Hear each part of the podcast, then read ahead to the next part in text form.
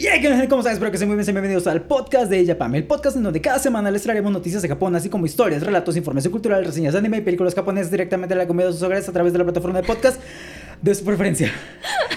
Ah, si no. Ya te sabes todo de ya- corrido, sí, ya, eres un ya experto. Eh, de hecho, esta introducción es la que utilizaba en mi canal de YouTube. Nada más le modifiqué el final para acoplarlo a este. Digo, para solucionar un poquito la, eh, el problema de- del saludo, de la introducción. Eh, y bueno, para aquellos que nos están escuchando, habrán escuchado alguna voz extra por ahí. Y sí, este es un nuevo episodio donde vamos a contar con la compañía de una persona muy querida. Una persona muy querida. Eh, Se me están pegando mucho las expresiones colombianas. Tengo que dejar de ver Betty la Fea. Si termino hablando en acento colombiano, pues disculpen, es por eso. Eh, pero sí, ten- tenemos la, la presencia de una invitada muy especial. Eh, es una persona a quien he querido entrevistar en, este- en esa sección. De hecho, esta, es- esta sección, para los que no han leído el título, es Dare de Ska. Eh, aquí lo que queremos hacer o lo que quiero hacer es eh, hablar un poquito con otras personas que tienen que ver un poquito con este rubro del mundo del japonés, ya sea que se dediquen a ello, que sean profesores, que sean intérpretes, traductores, o que su vida se haya visto influenciada por este, por este idioma, que pues a fin de cuentas para eso estamos escuchando el podcast, ¿no? Porque lo que nos suena a todos, los escuchas, es el, es el japonés. Eh, si recuerdan, el primer episodio que salió hace varios ayeres, de hecho ya casi tiene un año ese episodio que salió, fue con la patrona. De ahí no hemos sacado más episodios por X y razón. Entonces ahorita contamos por fin con la presencia de nada más y nada menos que Indra Steph. O Steph para los quads. Entonces, para los que no sepan, digo, ella ahorita se va a presentar, pero una introducción súper, súper, súper rápida. Para los que no sepan, ella es maestra del idioma japonés. Ella fue mi sensei. Eh, Sí, brevemente, pero sí. brevemente un año. Recién se enteró que me copiaba en sus tareas y en sus exámenes. Sí, fue Yo- todo un shock. Eso yo creo que fue todo un shock. Eh, y bueno, ahorita, actualmente es compañera de trabajo y una amiga muy, muy, muy presente. Entonces, en verdad me siento muy eh, halagado de poder contar contigo. Entonces, Oli. Oli, eh, buenas, buenos días, tardes, noches, no sé. Eh, bueno, eh, como dijo, tienes un seudónimo, ¿no? Oscar. Oscar. como, como dijo Oscar, eh, sí, soy maestra de japonés. mi nombre es Estefanía. Y mm, en agosto, creo que sí, en agosto se cumplen ya cuatro años de que empecé a dar clases en centro de idiomas. Y pues ahí sigo. Y como dijo él también, eh, por un, fue un año. Yo, yo pensaba que solo te había dado clases un semestre. No, fue, fueron dos semestres. Fueron dos semestres. Cuarto y quinto. Ajá, ah, y ya, ya, ya. Fue en sexto nada más. Ah, que ni siquiera terminamos bien, pero. pero Por si llegan a escucharlo. Oli. Oli. sí, este, un año. Y bueno, la verdad, Oscar ha sido alguien que ha avanzado bastante en el japonés. Eh, yo recuerdo que una vez en la clase hablamos de qué es lo que queremos hacer con el idioma japonés, ¿no? Como herramienta. Eh, algunas personas decían, no, pues quiero irme de intercambio o para trabajar en alguna empresa de traducción o también de automóviles, que en México ahorita ya está como que en un auge eh, especial. Eh, y él dijo, yo quiero enseñar japonés, entonces fue algo muy interesante. Hay muchas personas que tienen sueños guajiros con el japonés y no los llevan a cabo, pero él sí lo cumplió, entonces soy testigo de eso. Sí, no sé cómo sucedió, la verdad. ya vas, ya cumpliste un año, ¿no? Dando en clases. Centro de idiomas, sí. Sí. En general, ya voy para los dos años. Ya vas para en los este dos mes años. cumplo los dos años. Mm. Entonces sí, eh, ya llevamos ratillo trabajando en la misma escuela de idiomas. Y eh, bueno, recientemente también pues hemos participado de varias, de varios, bueno, este año nada más en un curso, ¿verdad? Eh, pero en años anteriores, en algunas capacitaciones para maestros, etcétera. Pero Uy, eh, que hay que contar la historia del autobús a Ciudad de México. ah, hay que contar la historia del autobús. bueno, eso será más al rato. Más al rato hacemos un, un espacio para, para hablar de eso.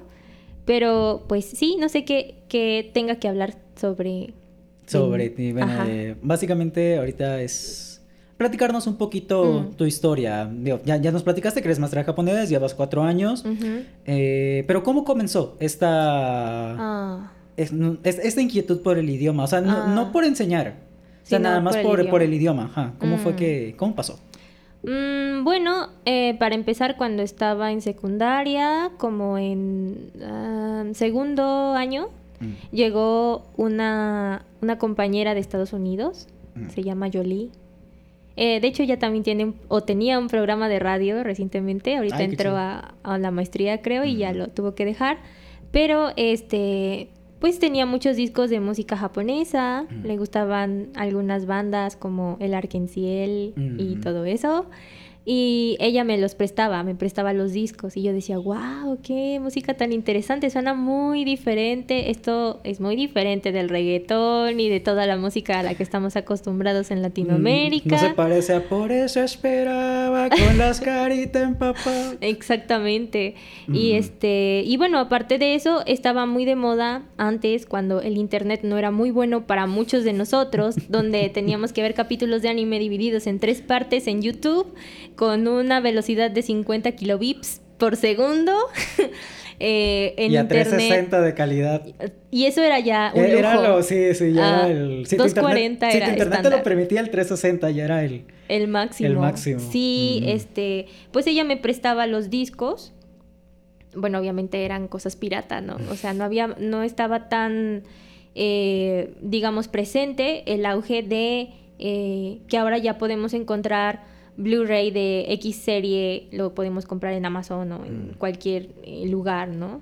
Eh, por internet. Antes pues eso no estaba muy difundido, menos en México. Quizás en Estados Unidos o en Europa sí eh, se podían adquirir las series de anime originales y todo eso. O había canales, porque hasta hace unos que serán 20 años o 15 años todavía había algunos canales de anime en, en, Latinoamérica. Todavía se veía televisión. Todavía se veía televisión, exactamente. Entonces ella tenía esos discos, me los prestaba, íbamos a la Plaza Clavijero eh, a comprar y nos cooperábamos y nos comprábamos X temporada de X anime y todo, pero la mayoría de estas series ella me las prestaba, ¿no?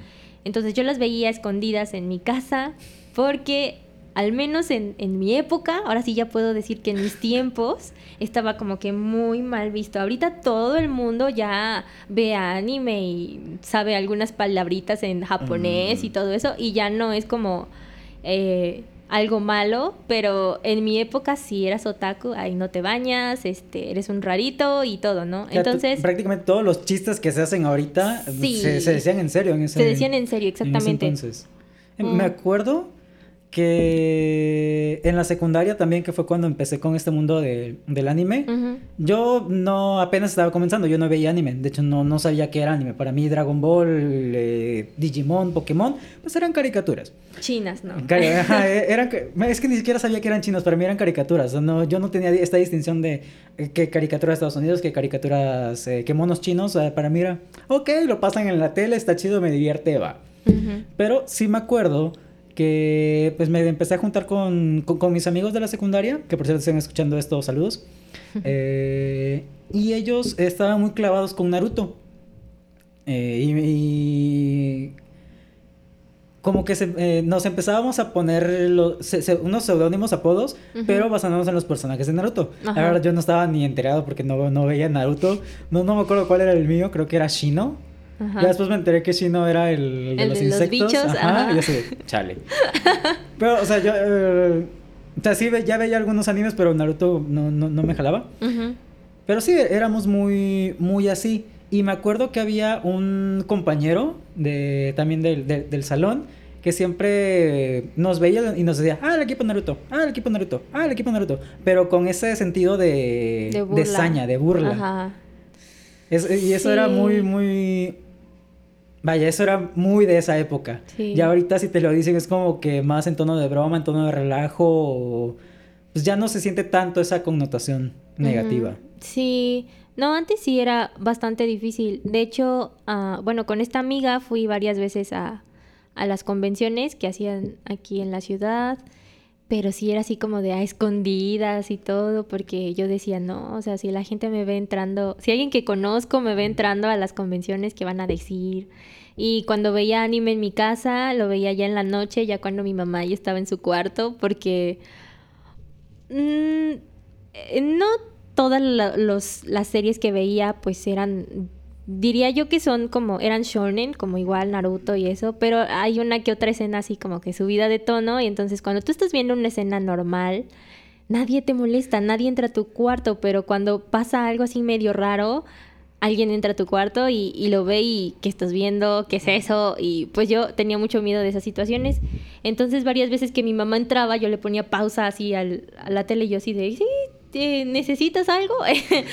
y, y, mi mamá ya después como que se daba cuenta y decía, bueno, ¿y qué es eso? No, no, pues son caricaturas. Y como las empezaron a pasar en la tele, en Cartoon Network, mm. pasaban mucho Naruto y había luego, este, como de estos maratones de mm. tres días de Naruto y todo este, mi mamá se daba cuenta y a veces veía un cachito ahí conmigo y decía, pues sí, está entretenido, pero está medio raro, ¿no? Como que está un poco psicodélico el dibujo y todo, ¿no? Como que va a ser el más perrón aquí.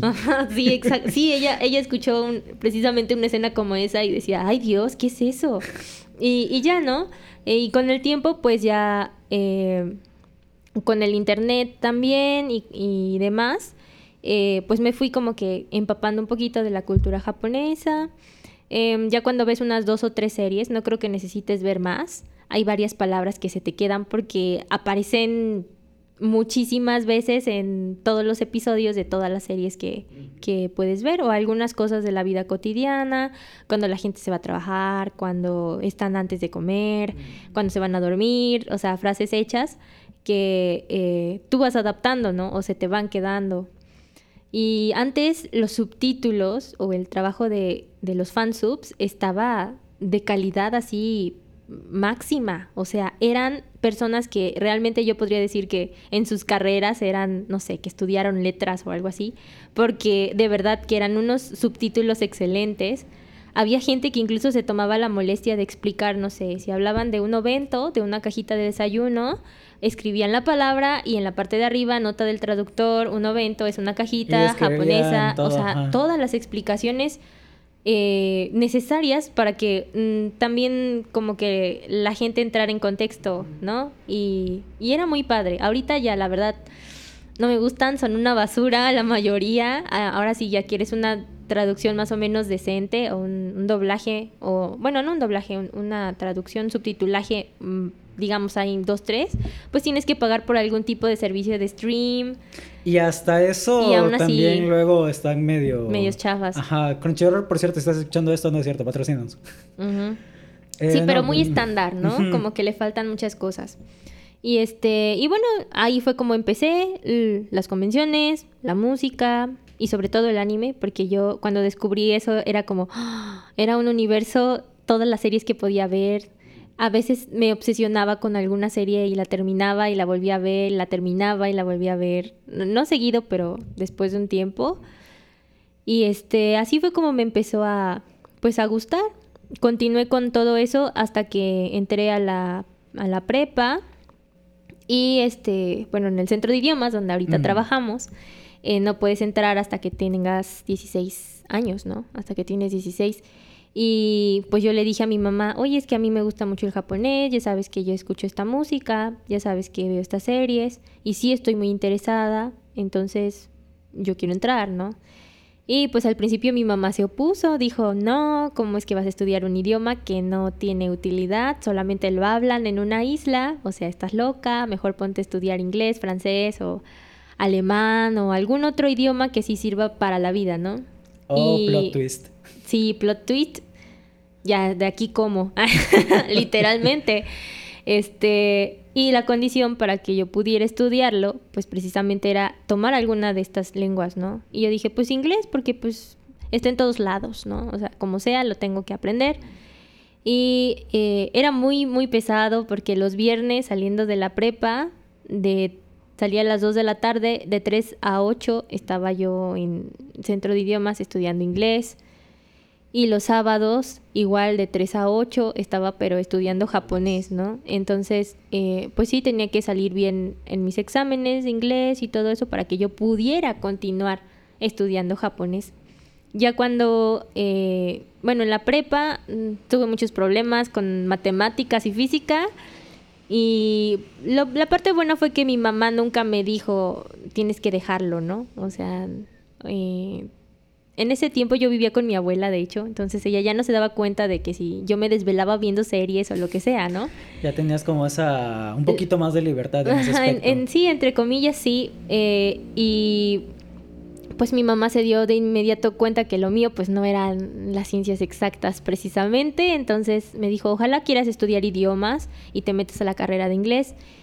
Y pues yo decía, mm, pues realmente el inglés nunca me ha apasionado, es muy útil, me gusta la música en inglés, pero no siento una pasión especial y que yo diga, wow, es que suena hermoso y me encanta. A diferencia del japonés, que tiene muchos sonidos de vocal. Ya desde que tú puedes pronunciar todos los sonidos que existen del japonés, es un motivante súper padre, ¿no? O sea, ¿cuántas miles de personas no hay que tienen miedo de hablar en inglés? Porque no pueden pronunciarlo. ajá, porque suenan demasiado eh, no sé, el acento está muy marcado. Harry Potter. Ajá, sí, aparte, o sea, inglés británico y el inglés estadounidense y todas las diferencias. Eh, pero cosa que no pasaba con el japonés. Y este, incluso me acuerdo que una vez en... Ay, no sé si esté bien hablar de esto. Sí, yo creo sí, pues ya tiene un puño de años. Eh, yo estaba en una capacitación de paramédicos y era medicina 1 prácticamente. O sea, el examen no era de cómo ayudar a una persona que está teniendo un ataque o algo así. O sea, realmente era aprender de todas las capas del cerebro y los vestíbulos del corazón y no sé qué tantas cosas, ¿no? Era mucha información. Entonces hice un, un acordeón en la mesa, en el banco, en el mesa banco, pero escribí todo en katakana o sea, usando el silabario. Entonces, el maestro cuando llegó y vio y dijo, ¿qué son esas cosas? Y yo, no sé, maestro, parece chino, ¿verdad? O árabe. Y él todavía como que dijo, no, el árabe es diferente, tiene unas formas así como más cursivas. Y yo, ah, sí, ¿verdad? Pues se me hace que ha de ser chino. Pues yo llegué, me senté y estaba esto aquí, ¿no? Y este, y bueno, ahí fue cuando, a partir de ahí, le empecé a, a digamos, descubrir la utilidad, ¿no? Así de, bueno, no estaba yo inmersa en un contexto donde hubiera muchos japoneses ni nada, pues no vivimos en una gran ciudad donde haya eh, personas de varias culturas, eh, pero pues ese fue como mi comienzo y le eché ganas.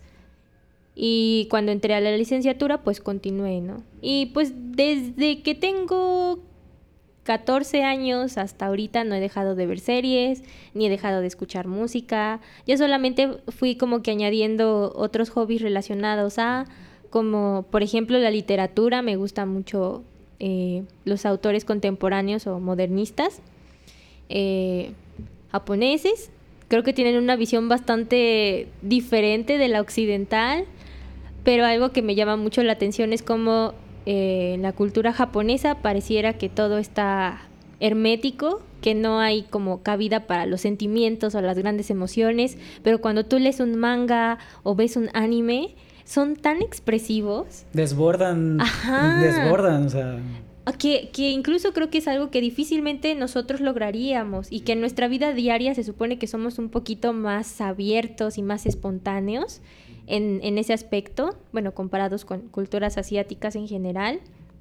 Eh, en las series como que yo decía, wow, o sea, solamente a esta gente se le ocurren historias tan fantásticas o tan, tan fuera, ajá, y tan fuera de lo común, ¿no? Mm. Y pues yo creo que gracias a eso he seguido mm, sobre lo mismo. Obviamente que ahora por el trabajo y demás, pues ya antes me podía ver como, bueno, la mitad de los animes de temporada, porque pues no veía yo todos. Hay gente que ve todos, ¿no? Ah, sí, no, no, no sé cómo lo hacen, no sé dónde sacan tiempo. Sí, conozco personas sí, sí. que trabajan y todo. O sea, ponle un trabajo de sus ocho horas, lo normal. Y encuentran la forma, encuentran el tiempo de aventarse todos, todos, todos los animes de temporada. Ah, yo no, no, podría. Para empezar, porque no todos los animes son de... Son del agrado. Ajá. Mm. Y sí he visto que hay gente que luego comenta en X página de, anime y fulanito, yo ya te vi en, un montón... En, tantos animes y empiezo a sacar la, lista. Ay, sí, y digo, bueno, pues está bien, ¿no? Pero realmente, o sea, si ahorita veo uno o dos de temporada ya es mucho y llega un punto en el que digo, mejor me espero a que acabe y un fin de semana me veo todos los capítulos o así, pero... Pues sí, o sea, hay momentos de, de mi vida cotidiana, por ejemplo, cuando no estamos de vacaciones, donde antes de a la hora de la comida me pongo un capítulo, porque son 24 minutos lo que me tardo en comer, más o menos, y este, y ya, o sea, así como que aprovecho, hago las dos cosas, ¿no? Pero ya tan así como que, o sea, yo me considero otaku, aunque no me sé ya nada de los animes modernos ni nada de eso, pues siento que mm, ya es como para que se me hubiera pasado eso de que me gustan no las es una cosas. Tapa, mamá, te juro que no es Literalmente, una tapa. sí, o sea, los hemos murieron, pero los otakus son para siempre. Realmente. lo- lo- los hemos, no hemos muerto. O sea, Se transformaron sí, en- nos transformamos. Ahora seguimos estando tristes, pero vestimos ropa más cómoda. Entonces, si nos ponen igual cuando The Black Parade o nos Ah, ponen claro, Panda o cosas así. uh, Inmediatamente se transforman. sí. Bueno, y, y realmente por cosas así, eh, como ya de del trabajo y de la vida adulta, pues ya no ha sido tan constante. Pero bueno, ay, eh, evolucionamos Ajá, es. a, a maestros de japonés, entonces inevitablemente y los alumnos también, o sea, tener contacto con gente que eh, sí está al día con, con los mangas y, ay maestro ya o maestra ya leíste este manga, es que ya, está bien ya de ellos interesante. te vas como. Ajá, te los recomiendan ajá. y entonces digo, órale, o sea, ahorita ya están ellos en un nivel así súper alto que ya yo ya no me acuerdo ni nada, pero pues sí, o sea, siento que es algo que te acompaña y que no importa cuántos años tengas.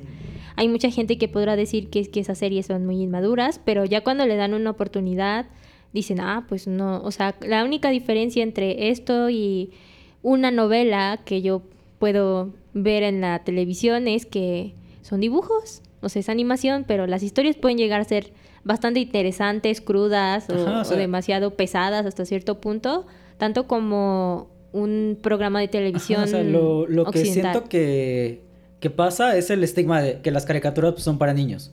Sí, sí, o sea, sí. es el- algo que no se ha quitado, que todavía continúa, incluso eh, aunque se está luchando por quitar como esta, esta idea, pues todavía hay personas, incluso eh, personas más chicas que nosotros que pues todavía tienen esa idea, no, no buscan ese o no ven ese trasfondo. Claro. Pero, pues realmente lo que siento que se olvidan es que son adultos los que escriben esas, esas historias. Y aunque tengan un, digamos, aunque les den una guía de qué es lo que tienen que hacer para, para el show, o qué cosas pueden decir y qué cosas no, no pueden decir, pues dentro de la imaginación o de la creatividad que tengan, a fin de cuentas terminan metiendo cosas que pues tienen un, un toque un poco más adulto o que te hacen reflexionar o que te hacen pensar de, de algún modo. Sí, sí. Si eso sucede, incluso con las caricaturas americanas, que son las que tienen la, la- la fama, bueno, que, que tienen más fama de ser como más infantiles, Mm, Sí, hasta cierto punto, ¿no? Ahorita ya es muy distinto. no, ahorita meten de, de todo, te empiezan a hablar de existencialismo en la caricatura que menos te esperes. Y pues eh, con el anime que tiene precisamente varias demografías, pues tienen más chance de hacer todo, todo ese rollo.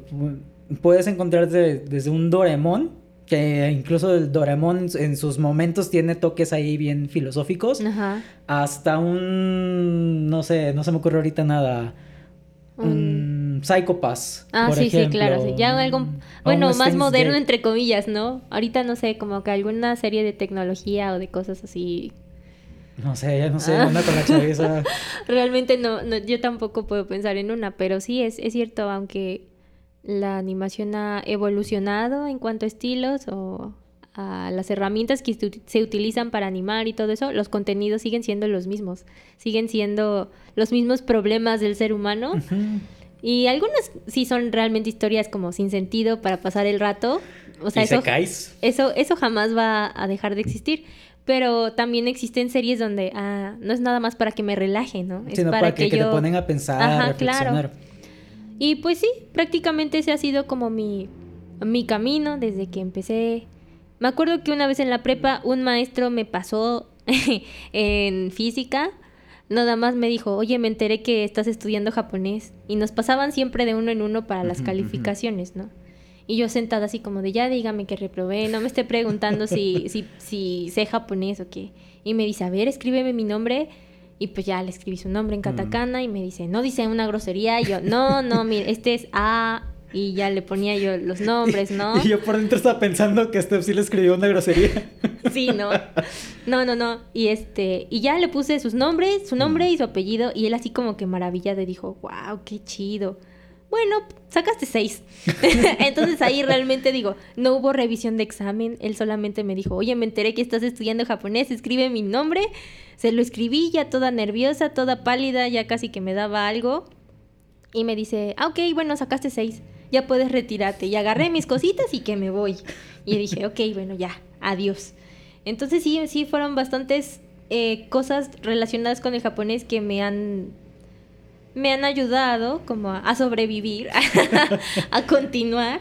Y este y bueno, de las cosas como más significativas que dejó el idioma o la cultura, para mí fue las personas que conocí en ese ámbito, porque al menos cuando yo estudiaba en la prepa, eran muy poquitas las personas que veían estas series. O sí las veían, pero por lo mismo de que había mucho estigma, pues no lo decían. Exacto, no lo decían. Entonces, ah, yo solamente podía entrar a los foros en internet en la tarde, escribía mis fanfics y todo. Y esa era como mi otra yo. Esa era la Inner Steph, la que estaba en internet, que era ahí salió una celebridad. No, no, no, realmente ahí tenía otros, otros este, seudónimos, pero no se los voy a decir porque no quiero que los busquen, por si aún hay algo ahí.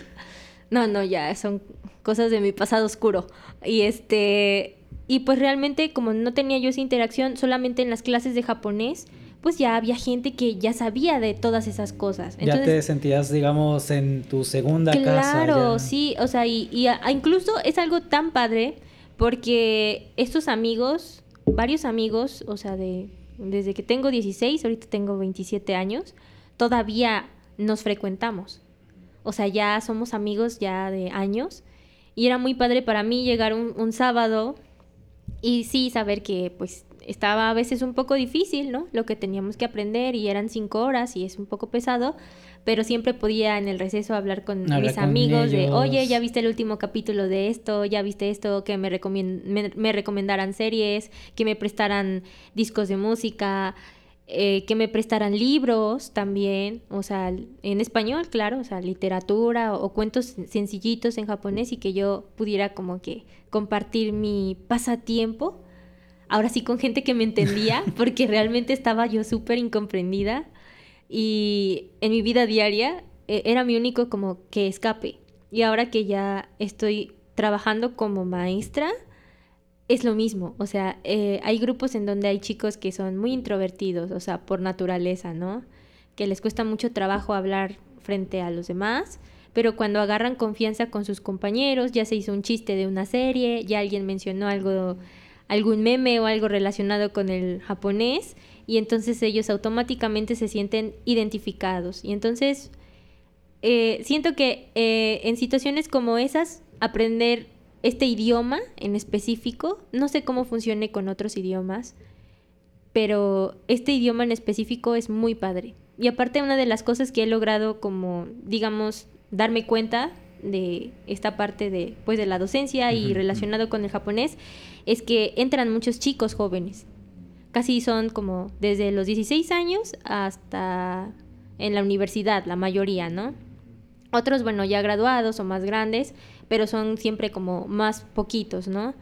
Y platicando con otras maestras, igual de, del centro de idiomas, eh, idiomas, por ejemplo, como el italiano, entran personas muy grandes. Un poco más grandes. Porque pues la ópera, eh, mm. no sé, la arquitectura, eh, como intereses más, más refinados.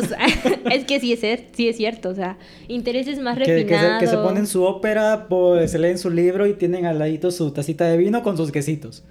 Exactamente, exacto. Entonces, eh, ahí es donde digo, oh, pues sí es cierto, o sea, realmente qué cosas hay, por ejemplo, en italiano que estén de moda actualmente y para gente joven, o sea... Pues es que no, no, me imagino a alguien que diga, oh, oh, hoy tengo ganas de ver una caricatura italiana, vamos a ver qué encuentro en ah. YouTube, o, ah, hoy tengo ganas de escuchar, no sé, música alemana, que no sea Ramstein.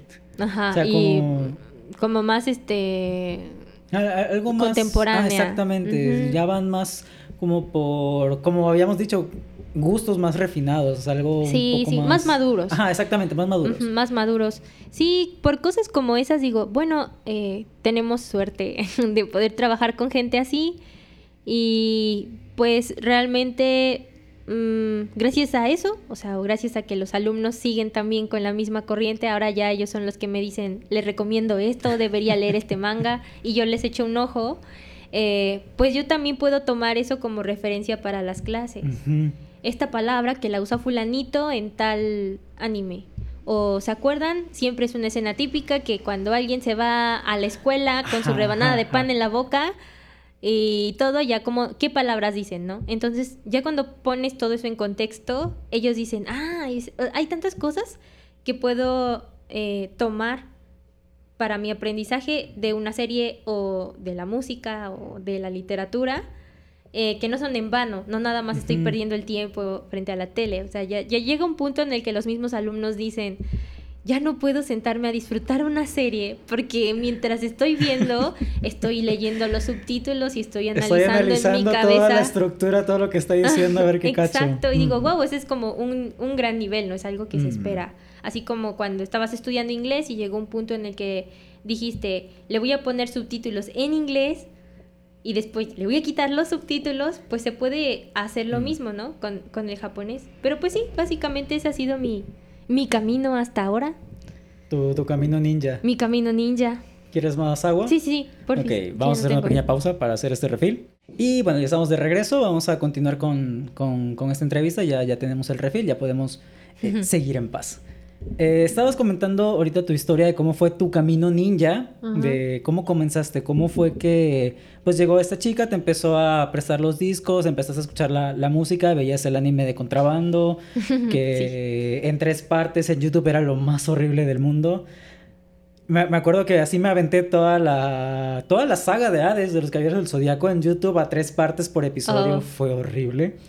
Eh, y pues ahorita nos estabas compartiendo un poquito de cómo es ya ser, ser docente, estar eh, conviviendo mm. con, con, los niños, con los alumnos, cómo ellos de alguna manera te retroalimentan y pues de, de esa retroalimentación, man, no sé si llamarlo de, retroalimentación, pero de toda esa información que te están arrojando de anime y todo eso puedes sacar tu...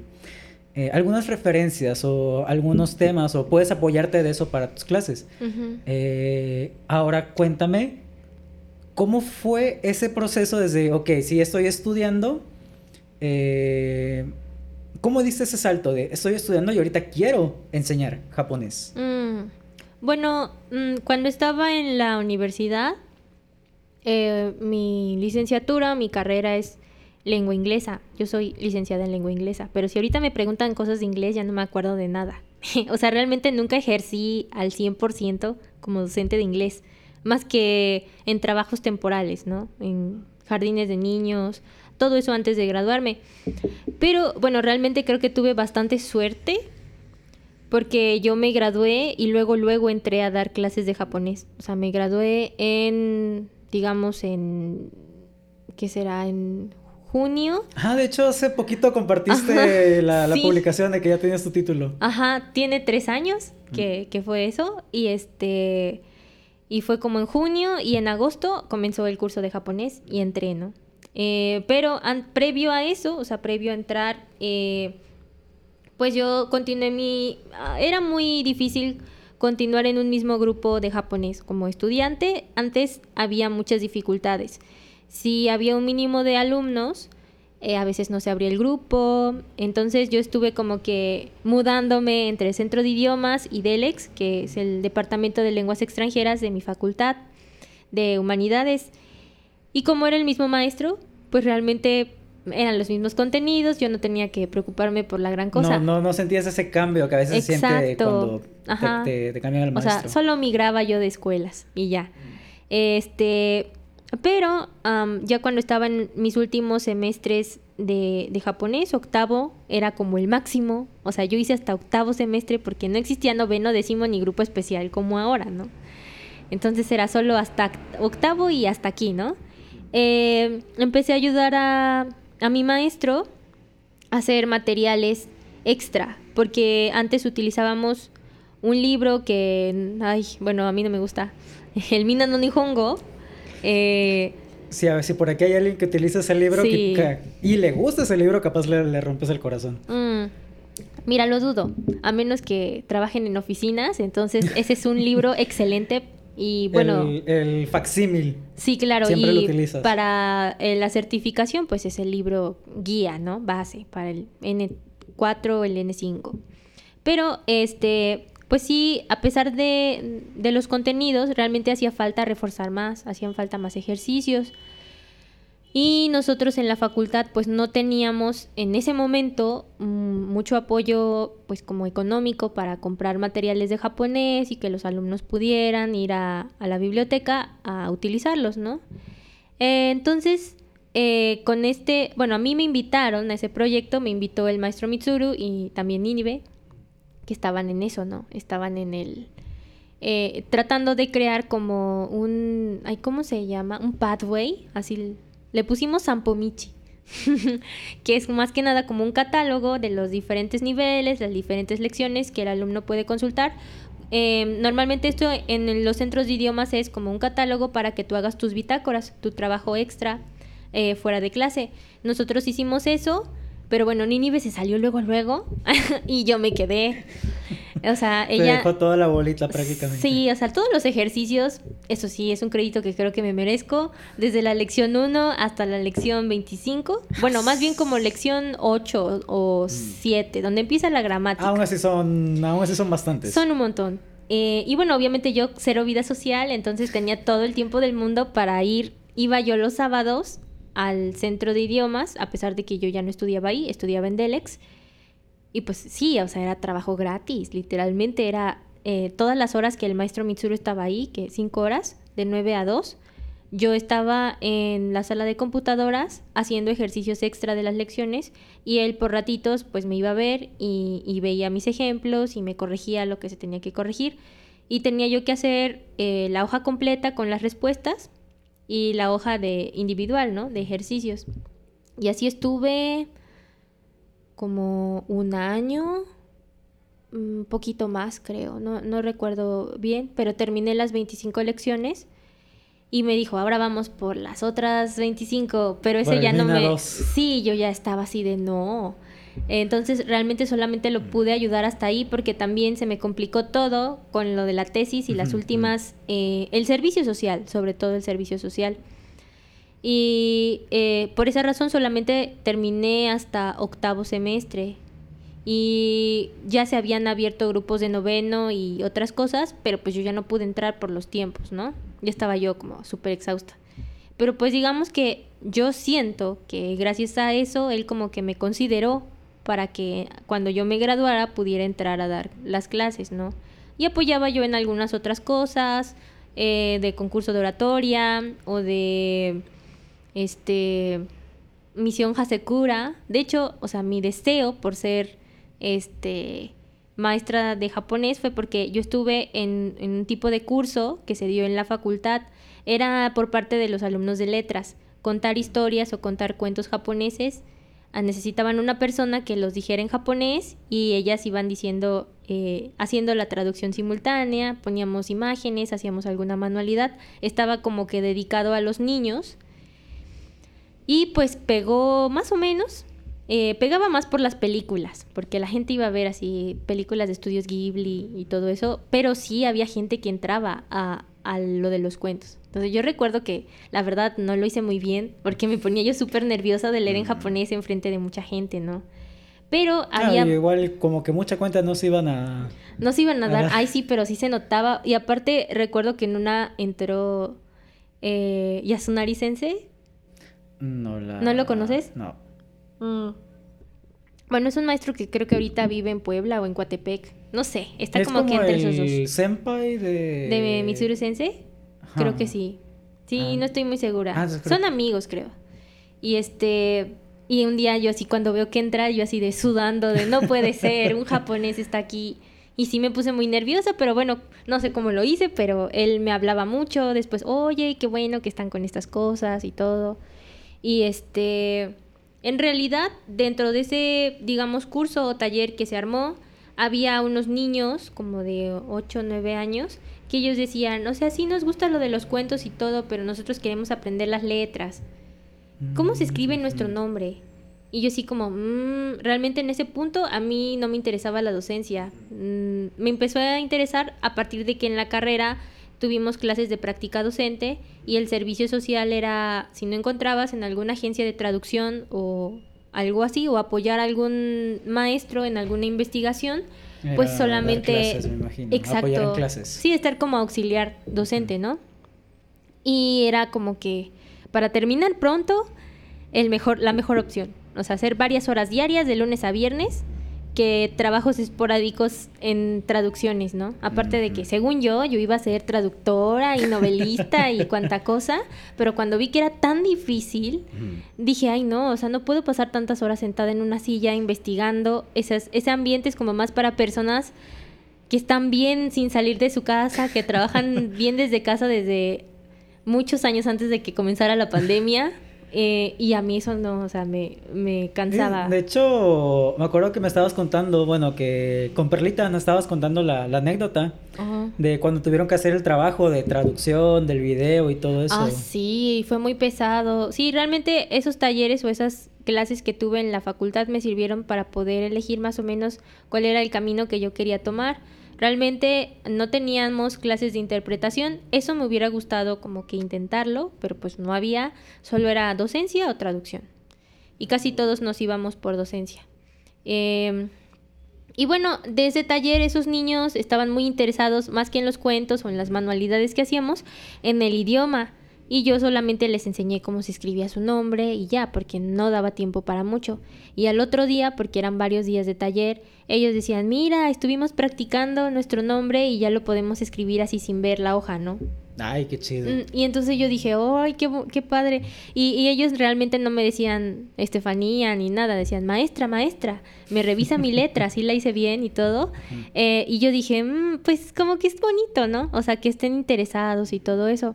Y cuando empecé a, a ayudar a, a este maestro con estos ejercicios extra, pues me iba dando, él me iba dando como que algunos tips de esto se enseña así, esto lo vemos así en clase como que eso también me preparó un poquito. Y un día me dijo que él me quería dejar horas en, en centro de idiomas porque pues estaba muy ocupado en Delex, solo podía los fines de semana en centro de idiomas, pero pues que hacía falta que, se- que- que creciera la comunidad estudiantil para que los grupos no tuvieran ese problema que tuvieron mis, mi generación, por ejemplo ya que se cerraran. que se cerraran, o sea que si hay más horarios, hay más apertura y en algún punto debe haber más, más afluencia, ¿no? Y eso también va a hacer que sea más popular y que nos den chance, ¿no? De seguir. Aunque es un, un- un ciclo. Ah, Empieza por un lado de que hay más horas, los grupos no se cierran, eh, se continúa, entran más personas, eh, grupos no se cierran, más horas. es. Exacto, o sea, intentar sobrevivir, ¿no? Porque honestamente, am, pues sí, en, en internet hay muchos cursos para que aprendas japonés en línea y todo, eh, muy autónomos, pero yo creo que quizás para los asiáticos es una buena opción porque hay muchas cuestiones gramaticales, de significado y de escritura que son similares entre sí. Pero en el caso de nosotros, el español no se parece nada al japonés. O sea, la estructura gramatical, el orden es completamente diferente, los caracteres son completamente diferentes. Ah, luego las Eh, versiones katakanas de una palabra en español en japonés Sí. puede llegar a ser muy diferente. Sí, muy difícil. Y, y mucha gente, pues, quizás lo que quieren es tomar clases presenciales, ¿no? O sea, una primera experiencia con un idioma y que no sea eh, por tu cuenta, ¿no? O sea, que alguien te asesore. Y depende de esa, mucho depende de esa primera experiencia que tengas, el que tú quieras seguir o no. Entonces, bueno, yo creo que ahorita que ya somos maestros, Nos, Ah. nos damos cuenta un poquito más de, de esos detalles. Claro, un- me acuerdo que unos días, eh, Perlita precisamente se fue a quedar a mi casa varios días Ujú. Y, y ella veía así como que mi cambio de mood de cuando estaba yo atendiendo a los de primero y cuando estaba yo atendiendo a los de quinto, sexto, que yo ya estoy así de, esto ya lo deben saber, los regañaba y a los de primero, ay, a ver chicos, hay preguntas y muy diferente, ¿no? Pero pues ahora sí que ya estoy programada para eso, de que pues tienes que ser muy, muy entusiasta en los Señorita primeros niveles. primer semestre, Tronchatoro, sexto. Sexto, sí, la verdad sí, bueno, mis alumnos de sexto no me dejarán mentir, había veces que sí yo me desesperaba. Ah, pues mucho, es, pero es que también si ya llevas que tres años viendo un tema, pues que después de tres años no te acuerdas de ese tema que has estado utilizando, sí, Sí. está medio... Sí, sí había algunas cositas ahí que yo decía, chale, pero bueno, depende mucho también de del repaso extra, ¿no? Fuera de, de Sí, casa. también. Pero Eh, pues sí, mm. básicamente esa, eh, esa fue la, como la razón. Y cuando entré me acuerdo que sí, o sea, cometí un montón de errores, me ponía muy nerviosa y todo. Pero con el paso del tiempo, incluso hay momentos en los que ahora siento que doy clase y según yo estoy hablando, estoy hablando, estoy explicando, pero mi cabeza está pensando otras cosas de, Eh, eh, oye, entras ya en este... En la zona. En la zona, exactamente, Ajá. donde tú ya solamente hablas por, Ajá. por costumbre. sí. y digo, wow, digo, o sea, realmente eso pasa ya después de que practicaste... Ah, de que ya lo, casi, de que lo lo, dominas. explicaste mil veces, ¿no? Y pues una de las cosas, digamos ahí, es como que las primeras generaciones son como el primer hot cake. Yo sí, yo sí lo pongo. O sea, el primer hot cake sale súper feo. bueno, tal vez no horrible, pero no sale súper bien. Eh, ya los demás ya le agarras la onda y ya salen más bonitos, redonditos, bien hechos. Entonces realmente solo puedes aprender del error o de los errores que cometiste en grupos pasados para que salga más bonito con el siguiente, ¿no? Eh, pero eh, pues es lo que con lo que yo eh, empecé y pues básicamente fue, fue eso. Yo aproveché eso porque realmente ah, ejercer de mi carrera de lengua inglesa hay mucha competencia. La ventaja del japonés es que no todo el mundo sabe japonés. Son muy poquitas personas las que están, apenas está creciendo. Pero incluso, bueno, tú lo has visto cuando tenemos nuestros simposios o nuestros cursos de verano, no somos más, no somos ni Ajá, no 200 somos personas. tantos, o sea, a lo, a lo mucho 120, así como, Ya wow. muy, muy, muy estirada la mano. Ajá. Realmente no son, no son muchos eh, docentes de japonés y yo creo que eso también representa una gran ventaja en el sentido de que fue fácil conseguir eh, ese trabajo, pero pues sí, sí me tuve que... Que esforzar, tuviste Ah. que chingarle prácticamente. Sí, sí, ya después cuando entré, luego, luego tuvimos varias Benkyokai, varias reuniones de, de maestros y fueron todas las maestras y conocieron a los alumnos y yo estaba así como de, yo tenía que exponer, tenía que hacer una demostración de mi clase y tenía que estar el otro día a las 8 de la mañana para un curso de como de 10 horas casi.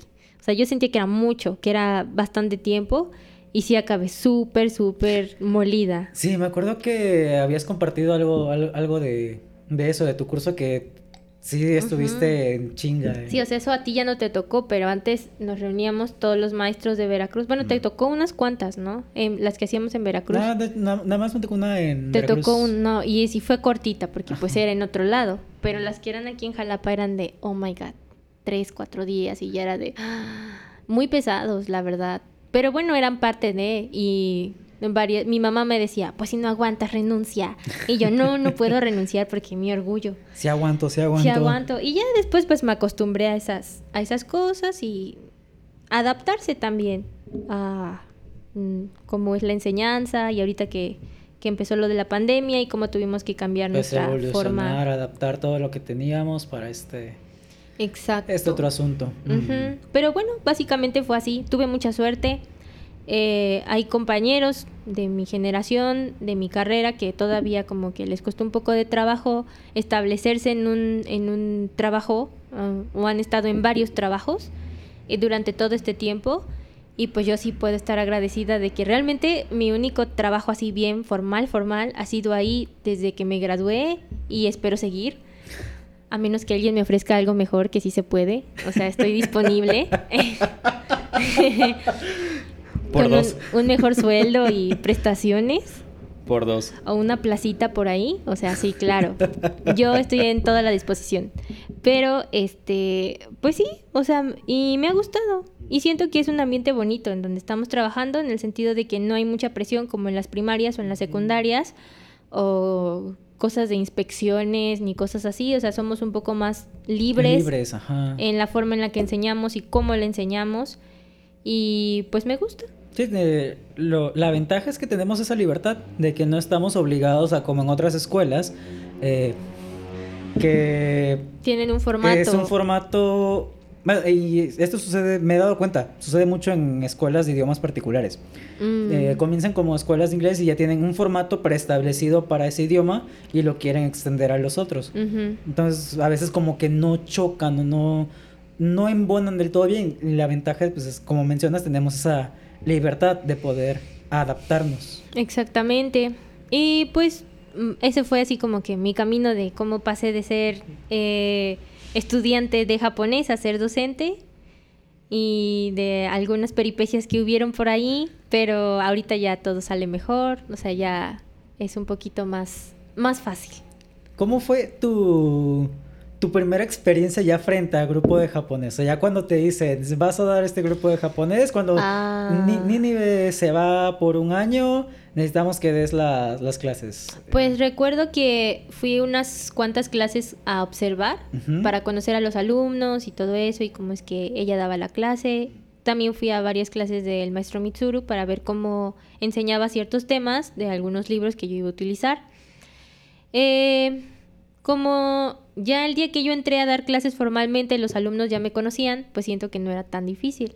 Pero sí, sí, había momentos en los que me, ya cuando estuve yo sola en, en el salón sí me costaba trabajo, pero hone- honestamente todos fueron muy buenos conmigo, o sea, me tenían paciencia y todo. Yo decía, ay, aquí me equivoqué, bórrenlo, no le hagan caso a esto, bórrenlo. Y todos así como, sí, sí, no pasa nada. Si, si hubieran sido quizás personas más exigentes, ay, sí, me hubiera ido muy mal, no sé, no, no, o se hubieran quejado y todo, pero pues O si hubieran sido quizá personas un poco más adultas. Ah, también, siento que hubiera también. podido pasar eso. Sí, sí, pero no, realmente todos fueron bastante amables, entendían que pues era mi primera experiencia.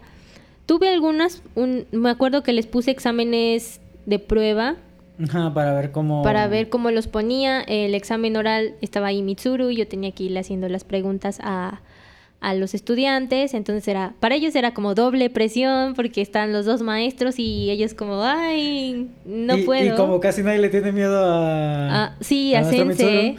Sí, sí, sí. Y también para ver cómo eran mis criterios de evaluación o en qué cosas me, me enfocaba, ¿no? Pero pues al final terminé usando los formatos de los que usa él y los que usa los que usaba Nini Sensei.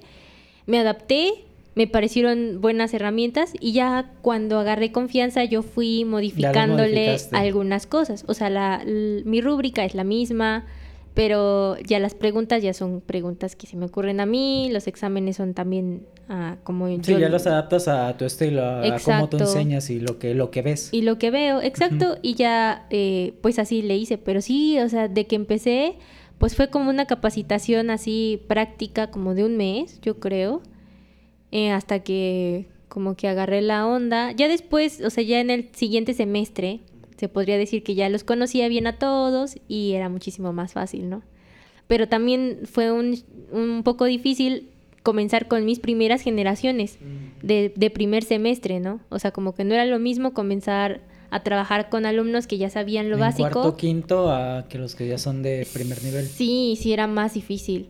Eh, y ahí también pues fue que cometí bastantes errores y todo, porque yo ya estaba como quedando por sentado que ellos entendían muchas cosas, pero eran grupos muy numerosos. Me acuerdo que mis primeras generaciones de primero tenían 30 personas, 28 personas, entonces atender a todos era muy agotador. Ahorita de que todo se volvió virtual, es como la mitad. O sea, tengo 15, 16 personas. Mi grupo más grande ahorita fue de 19. Y yo decía, híjoles, o sea, es mucho. Y en virtual es mucho todavía, ¿no? Sí. Eh, pero eh, como que ya poquito a poco van, van disminuyendo o se van integrando dos grupos y lo hace un poquito más, más fácil, ¿no?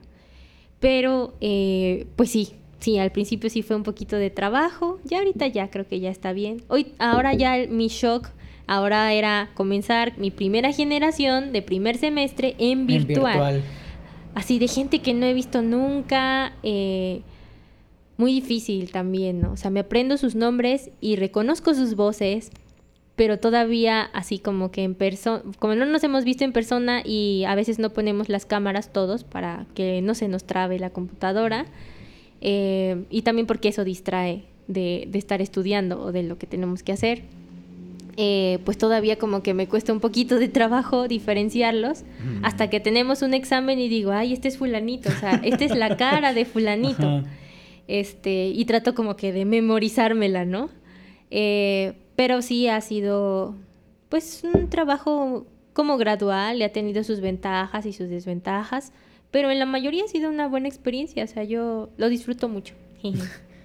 ¿Qué tal las risas? La- las risas no faltan. Eso sí, las risas no faltan. Sí, siempre hay alguien que hace algún comentario, algún chiste, alguna cosa así chusca. Ah, no te preocupes. Y este y lo compartimos, ¿no? Pero ahora ya en virtual se da menos esa parte. Ah, en presencial siempre hay personas que preguntan mucho, que sacan algún tema. Pero ahora que estamos en virtual, yo creo que también el desgaste mental es más, es más grande. Entonces, sí llega un momento en el que, sobre todo, me pasa en el grupo de los viernes, que son cinco horas, Cinco horas. que tenemos solamente 30 minutos así oficiales de descanso, pero luego damos 15 o 10 minutos eh, así en, en algún cachito, ¿no? Terminamos una lección de un libro, hacemos nuestro receso, etcétera, porque sí es muy, muy pesado. Y pues ya, así le, así vamos. Y ahorita ya los que los que siguen es porque ya se acostumbraron, se adaptaron más bien. Y los que no, pues los veo en particulares y ya ellos van a la casa y todo. Y trabajamos así, ¿no? En modo tradicional. Porque sí, ya hace falta también interacción cara a cara con la gente. Eh, estabas comentando que fue un poquito difícil hacer este, este cambio de los primeros eh, niveles que diste en presencial a cuando los diste en virtual. ¿Cómo sentiste el cambio de... Digo, no, no tenías primer semestre en ese momento, son de recuerdo. Cuando fue el inicio de, de la pandemia, que cambiaste Ah. todo así de jalón, de todo completamente presencial a, a a virtual. Ay, fue horrible. De hecho, me acuerdo que mm, yo no sabía usar bien Google Classroom, ni Zoom, ni nada de nada. Y había chicos que sí, habían tomado algunos cursos virtuales de sus carreras o, o eso, y ellos me ayudaron bastante. O sea, ellos también me, me decían, me pasaban los videos, este video te dice cómo hacer esto. Pero sí, las primeras veces era horrible, yo me desesperaba. Como no había adaptado mi curso para la enseñanza virtual, todas mis explicaciones eran en documentos de Word. Al momento que yo voy explicando, voy escribiendo las reglas, ¿no? Entonces, súper feo. Lo que se me ocurrió después de eso, en, en, en otros este, cursos, fue preparar de antemano diapositivas, materiales, sí. programar las tareas en Google Classroom, programar todo el curso, para que ellos ya sepan, yo entro y yo nada más busco qué fechas son las de entrega y, y ya, ¿no? Eh, y también de mucha gente, bueno, aprender a usar yo las herramientas y aparte enseñarle a la gente que no estaba acostumbrada a usarlas. Como que los más jóvenes decían, sí, yo ya le agarré la onda porque en mi universidad ya estamos usando estas Los, herramientas. los más chavos, la, la chaviza, los que ya están Sí. prácticamente con todo esto. Sí, pero ya las personas más grandes pues estaban como yo de, ay, ¿cómo le cambio esto? Y ahorita ya soy como una experta en todas las herramientas esas de, bueno, a veces todavía me cuesta trabajo, pero de cosas de Zoom, por ejemplo, ya todo es muy rápido y ya puedo cambiar el teclado rápido, pero pues todo eso es gracias a un montón de práctica, ¿no? Porque esto no acabó en dos semanas como nos dijeron. Entonces, también por eso yo creo que el más grande shock fue que como en la televisión nos decían que esto iba terminar pronto, mucha gente dijo, pues está bien, si vamos despacito, si no nos adaptamos, podemos hacer Pues un... podemos recuperar cuando Ajá, volvamos. cuando regresemos y no hay problema y, y ya cuando se dieron cuenta, no es que esto va para largo, eh, si no querías aprender a utilizar estas herramientas virtuales porque pensaste que solo las íbamos a ver dos semanas, pues ya llevamos más de un año. Y luego que, no- eh, que nos decían, ah, sí, regresamos a tal fecha, se acercaba a tal fecha. No, pues que regresamos a tal fecha. Y así nos iban como acarreando. El hecho de, de pensar, ok, voy a hacer mi material, voy a tratar de acomodar mi material vir- virtual para que pues la clase salga bien, pero que te estén diciendo eso de que ya regresamos, ya regresamos, eh, a la vez como que te dicen, no, pues ¿para qué preparo tanto material si vamos a regresar a fin de cuentas de- Mm. en, tanto, en tanto tiempo? Entonces eso siento que también como que... Sí, sí, mermó bastante la, la, la enseñanza y el aprendizaje, pero bueno, yo creo que ahí al, al, principio todos nos desesperamos, o sea, yo no tenía una computadora óptima para las clases en línea, tardaba mucho y, y, también las computadoras de los alumnos empezaron utilizando celulares precisamente porque sus computadoras ya estaban, no estaban adecuadas, ¿no? Para, para lo virtual. Eh, también no invertimos de inmediato todos en un buen equipo porque dijimos vamos a regresar, vamos a regresar. Yo al final creo que... No, y, y de todos modos, aunque ponle, ya el siguiente año ya regresemos a presencial. Muchas veces el material que en el que invertirían pues ya no lo utilizarían después de eso. Claro. Entonces, pues como que ven ese punto de para qué lo invierto si solamente va a ser para Sí, sí, para un aparte rato. muchas veces dinero que no tienes contemplado para eso, ¿no? O, o que tus gastos se salían así de, Exactamente. de lo que tú tenías planeado. Pero yo ya después de un tiempo, creo que solo aguanté un año, sí, aguanté un año con una silla normal y ya de ahí me tuve que comprar una silla especial, ergonómica. Porque no, o sea, ya mi espalda decía, ah, tásquete. Y este, pues realmente eh, varios también, varios alumnos dijeron, es que ya no puedo tomar la clase, o sea, es inservible, me desespero, tengo el tiempo, pero...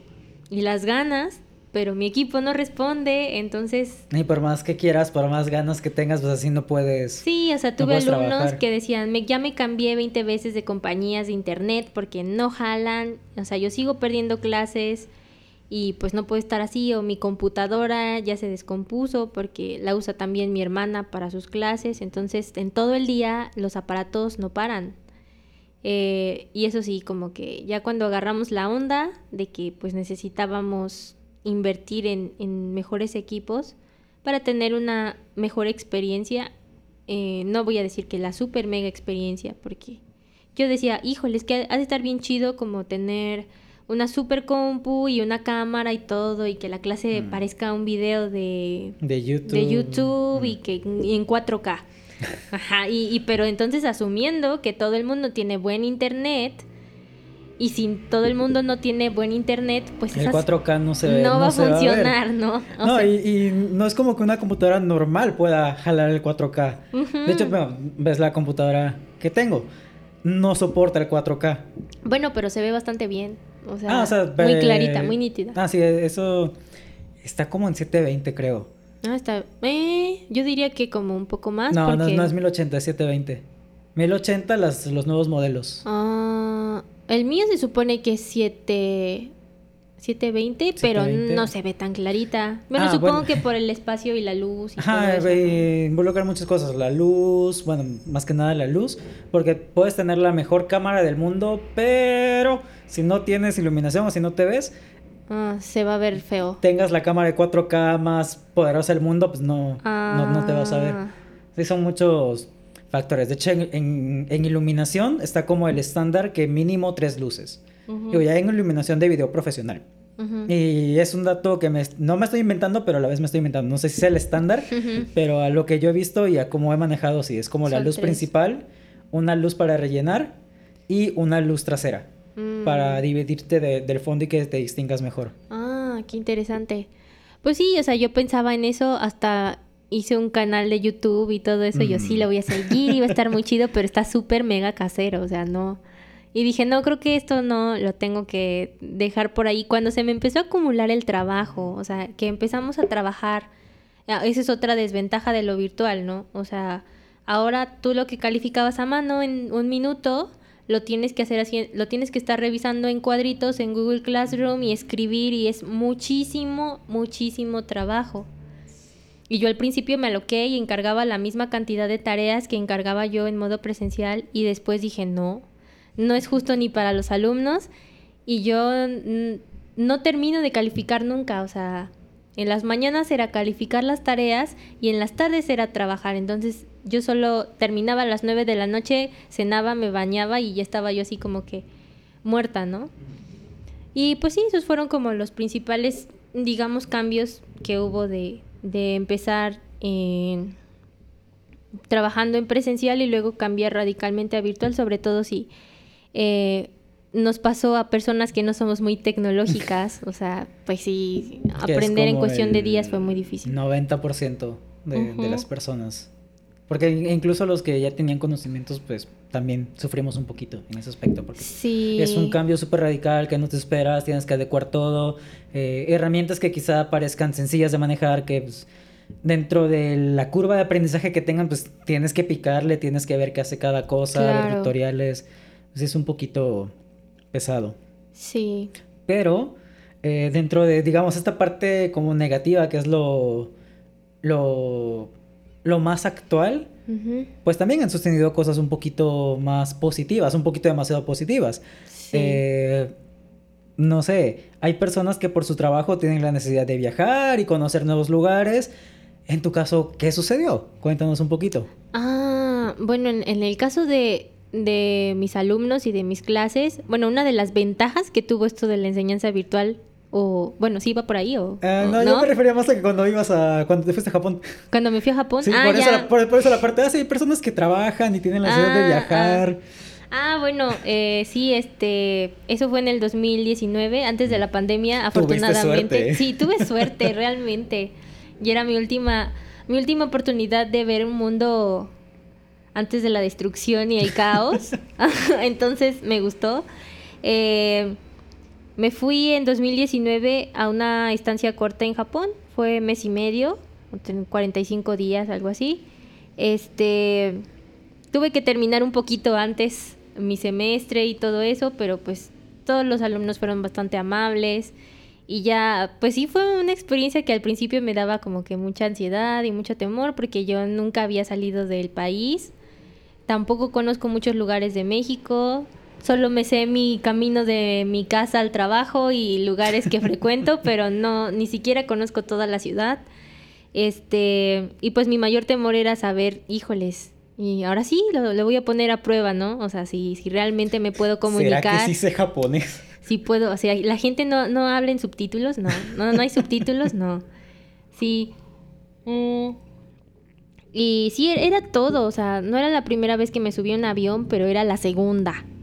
Y de saber el, el trayecto de, híjoles, tienes que cruzar todo el Océano Pacífico y no hay nada, o sea, si llega a pasar algo, te caes en el mar y ya, ahí quedaste, ¿no?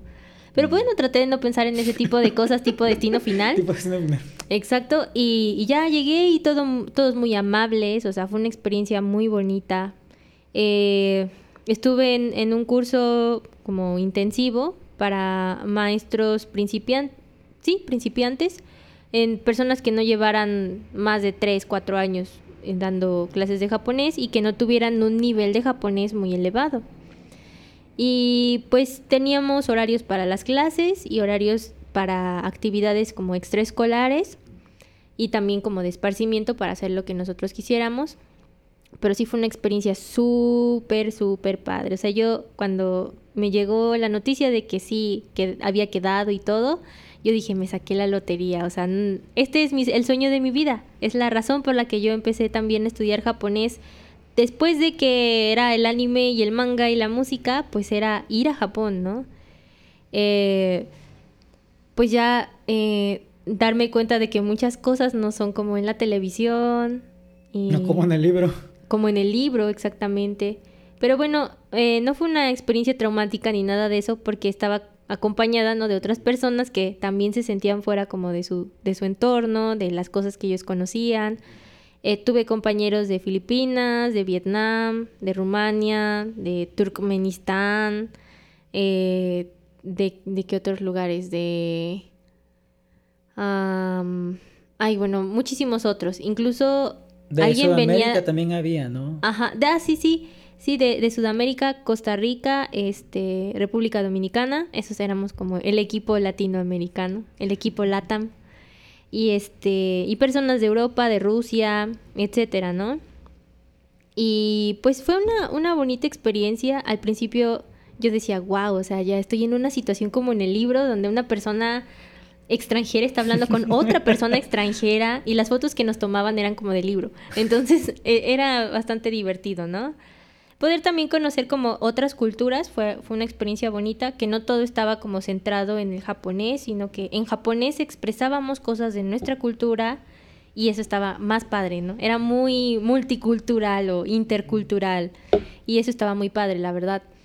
Y pues como que la mitad del curso era a mejorar en el idioma, dependiendo de la clase que estuvieras. Había tres clases, clase 1 que era nivel bajo, clase 2 como intermedio y, clase 3 avanzado. Y nos pusieron un examen como de clasificación, nos hicieron unas entrevistas para saber en qué clase teníamos que, que quedar.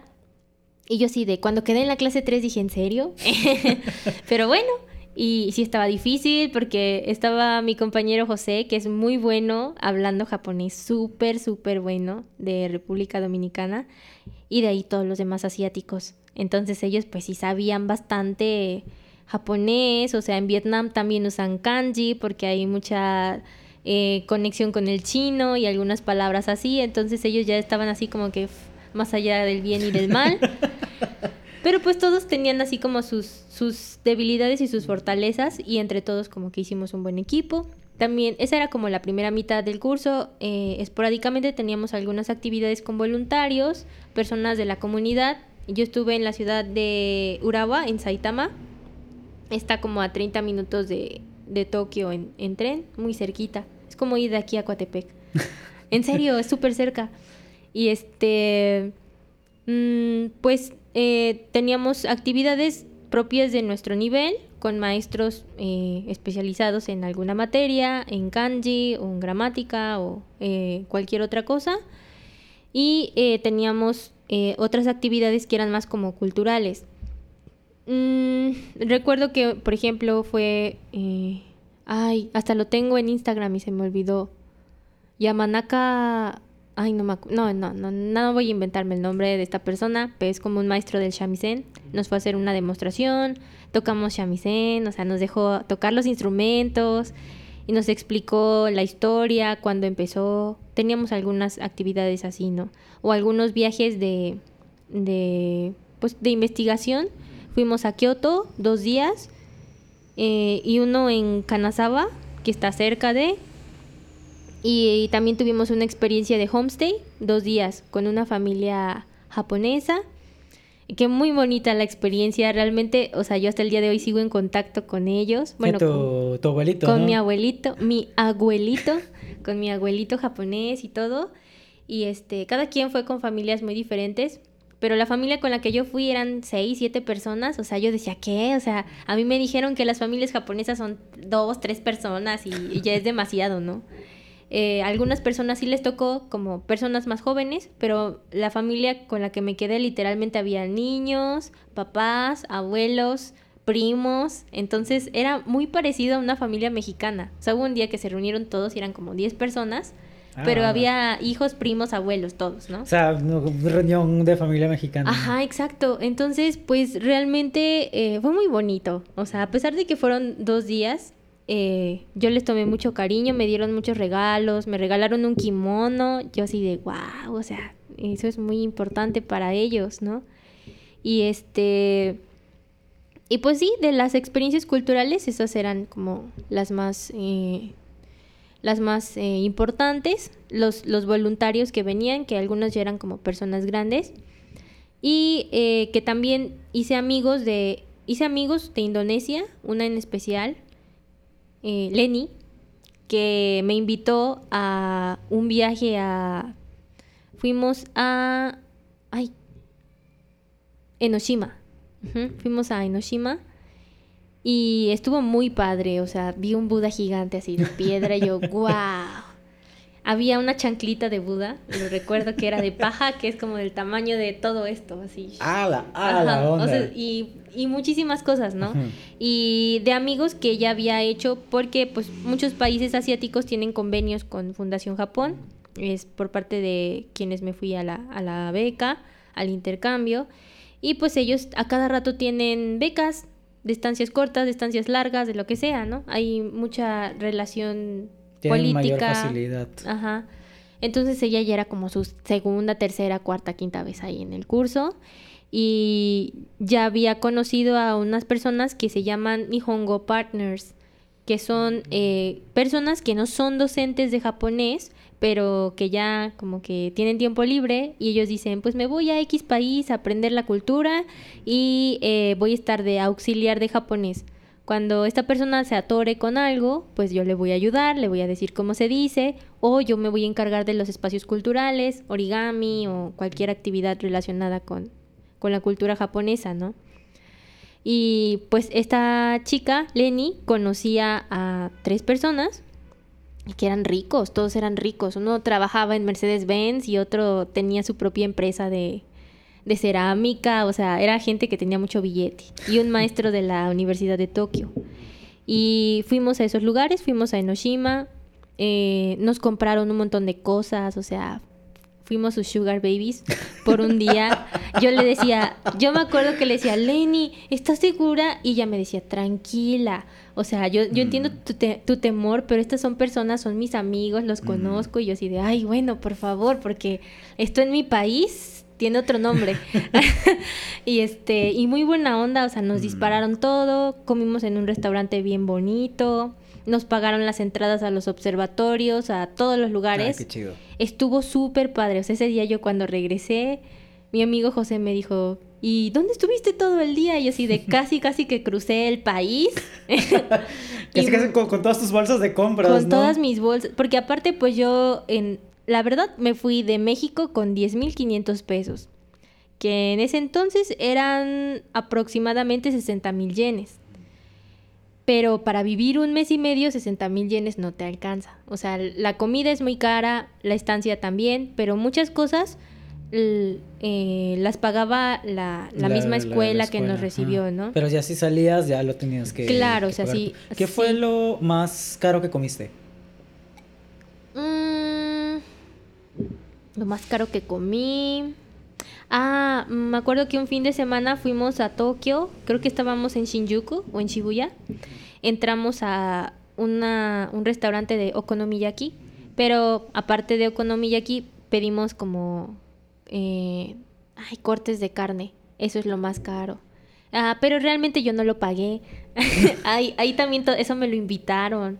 Ah, este, mi amigo José tiene una amiga que lleva muchos años viviendo en Japón, en Tokio, ¿no?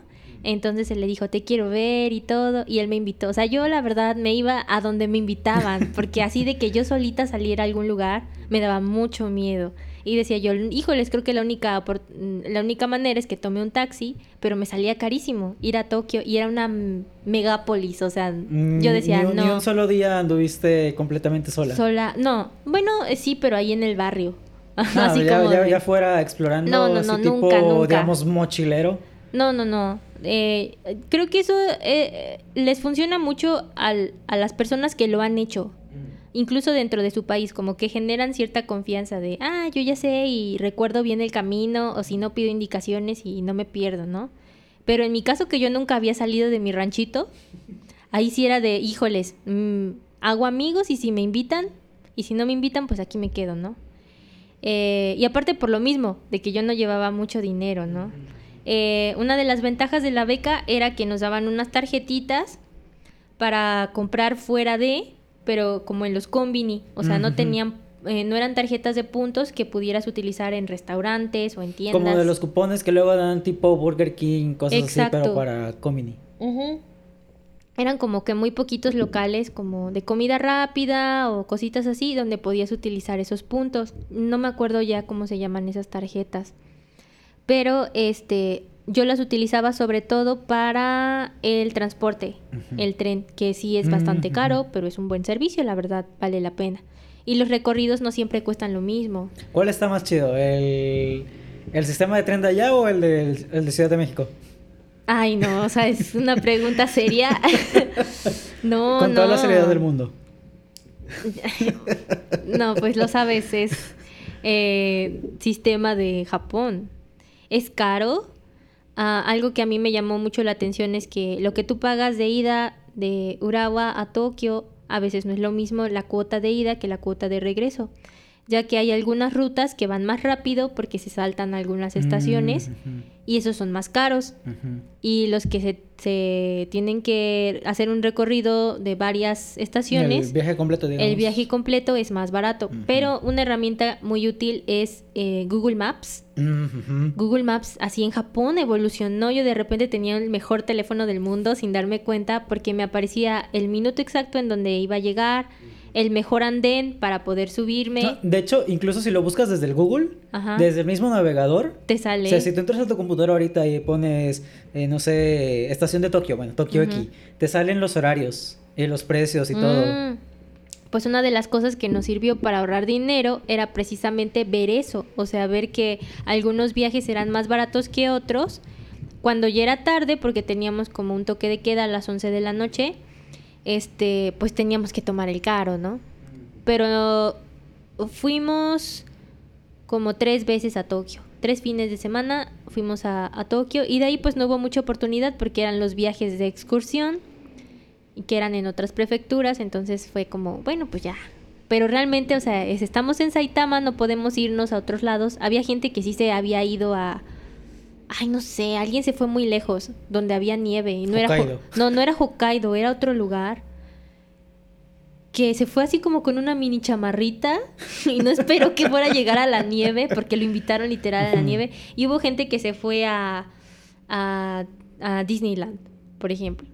Y, y eso yo lo comentaba mucho con mi amigo y yo así de, pues sí, se ve chido y todo, pero pues esas cosas son muy americanas. O sea, lo que nosotros mejor queremos es una algo, experiencia, japonesa. ajá.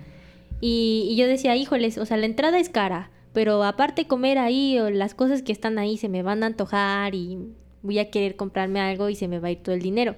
Pero eh, en parte de la beca era, nos daban un, un- un sobre con dinero, ya creo que eran 30 mil yenes, nos daban dos tarjetas, una creo que era para, el, para los pasajes de, del tren y otra para comprar cosas en los combini. Y cuando hacíamos los viajes de excursión nos daban como 2.500 yenes para el desayuno y otros para la comida y otros para la cena. Entonces realmente sí nos apoyaban bastante. Lo que se podía comer en el hotel lo comías en el hotel. También teníamos una tarjeta especial para comer en el comedor de, del campus. Y entonces era de, o sea, de lunes a viernes comíamos lo que había ahí, que al principio era todo muy chido y todo, pero todos los días arroz, arroz, arroz, arroz, y caballa, y caballa, y caballa. O sea, a mí me pasó que yo en un día, en dos días, no iba al baño.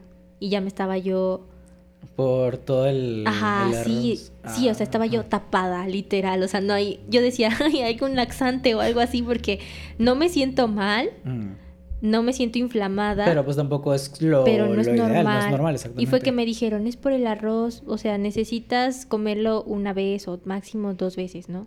Pero como yo quería ahorrar lo máximo, decía yo, come bien, desayuna bien, cena bien, para que el fin de semana ya puedas gastar en comida que quieras, ¿no? Ese era como nuestro, digamos, eh, nuestra El estrategia. hack life para ese momento. Ajá, sí, y porque realmente, o sea, una de las cosas que a mí me impresionó mucho es que toda la comida que nos daban en el campus tenía anotadas cuántas calorías y todo eso. O sea, eran realmente las raciones que Ay, necesita una persona para... Y yo decía, pues yo nada más me serviría así y ya, ¿no? Pero la gente medía, o sea, los cocineros ponían un tazoncito de arroz y lo ponían en una... ¿Cómo se llama? ¿Báscula? Una báscula y así esta es la cantidad y Ujú. súper, súper este, medido todo. Entonces, eh, pues sí, o sea, yo regresé más gorda, pero literalmente fue por el arroz y por el ramen. Porque eso sí, o sea, es una comida grasosita, muy buena. Y por el curry. pero Y empiezas a sacar la, la lista de platillos, ¿no? realmente solo eso, ¿no? Como que la Mm. comida frita, yo decía, ay, esto me sabe a México, me gusta, de- deme más, ¿no? Eh, y eso, y bueno, a comer fuera en Tokio, aunque sea una comida sencilla, es caro. Y no es por la comida, es por la zona. Por la zona, es lo mismo que una fondita de aquí te vale como 40 pesos, 50. 30, 35, Ujú. por muy bajita la mano.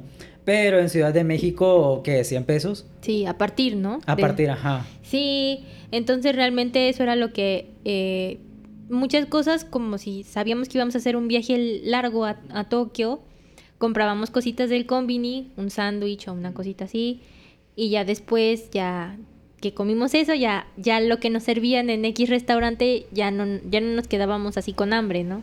ya tenían... Eh, ya estaba mejor. Las bebidas también eran muy caras. O sea, lo que podías comprar en una máquina expendedora te salía casi a la mitad de precio del que nada más te lo tomabas en un restaurante así como que muy fresa, ¿no?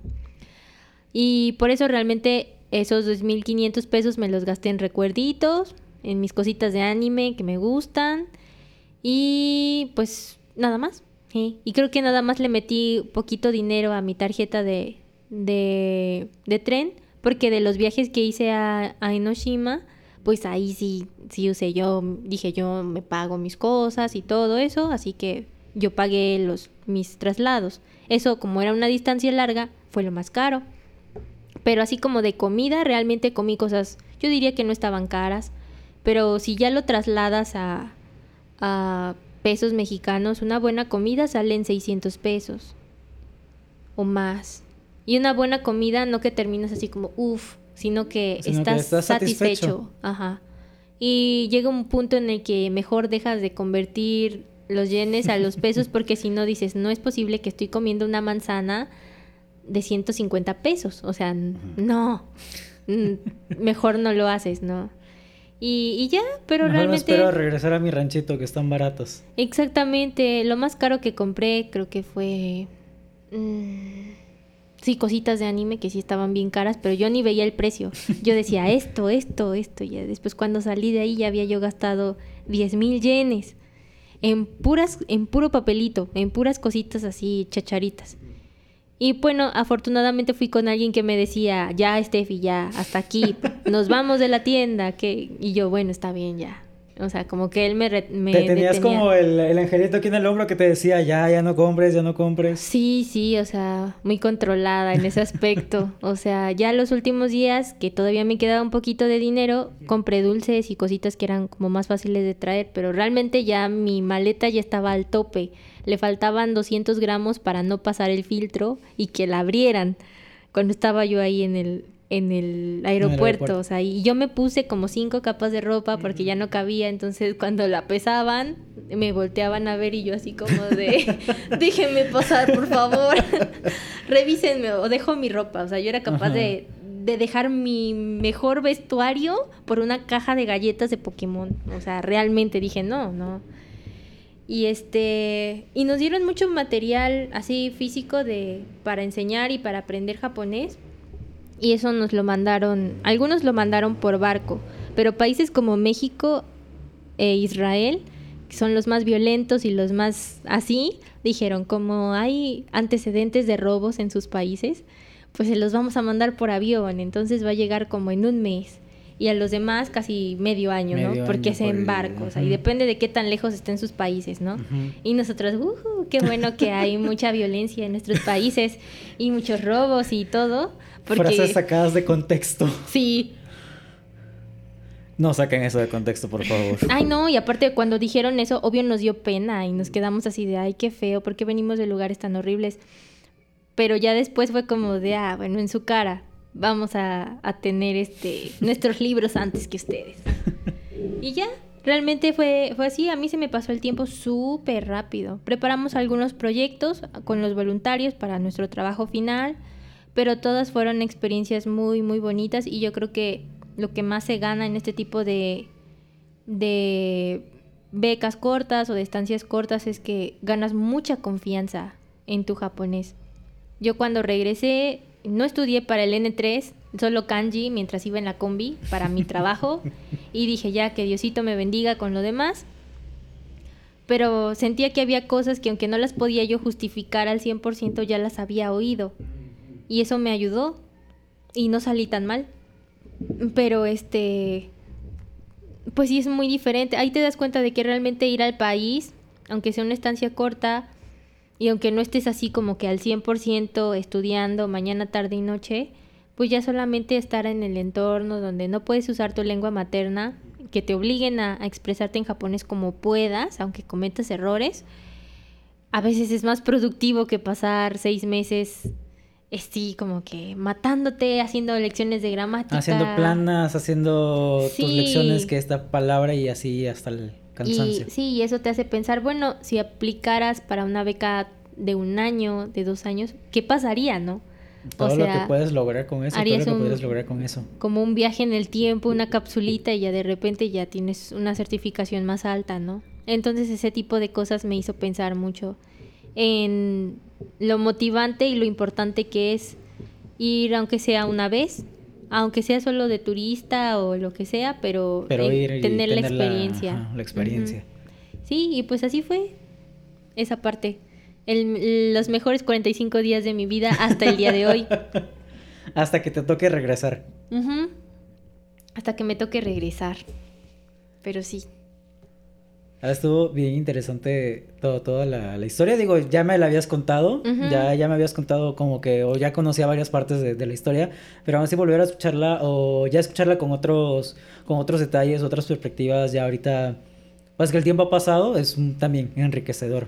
Sí, eh, e-, esta última parte de tu experiencia en Japón, pues yo creo que puede servir o puede motivar a, las personas que nos están escuchando. Mm, Pueden terminar de motivarlas para... No, si, si es que tienen esta duda de lo estudio, no lo estudio, es que se me gusta, pero pues para qué me va a servir. Pues yo creo que eh, todo esto que nos acabas de contar, y ya para Iba a ser aderezar, pero no es aderezar. Para terminar de decorar el pastel con, la cereza, pues los pueden terminar de, motivar a, estudiar el, idioma, que se den cuenta que sí se puede hacer algo con ello, que no nada más es eh, lo estudio porque pues me gusta el anime, quiero ver anime sin, subtítulos. Y de ahí en fuera no me va a aportar nada, sino que se den cuenta que sí, que, que les puede aportar algo. Desde lo que comentabas en un principio, que no se los recomiendo que lo hagan, que escriban su acordeón en la mesa en japonés, que yo también lo hacía en la universidad. Pues es que... También me ayudó.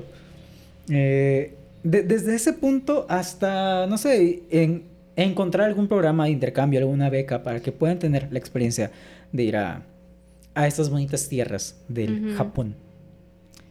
Sí, sí, yo creo que es muy importante y pues antes no se le daba este tipo de importancia, o sea, la gente pensaba que el japonés no servía de nada, pero ahora ya no es necesario ir a Japón para eh, saber que tiene una utilidad en tu país, porque ahora ya los japoneses han llegado a México.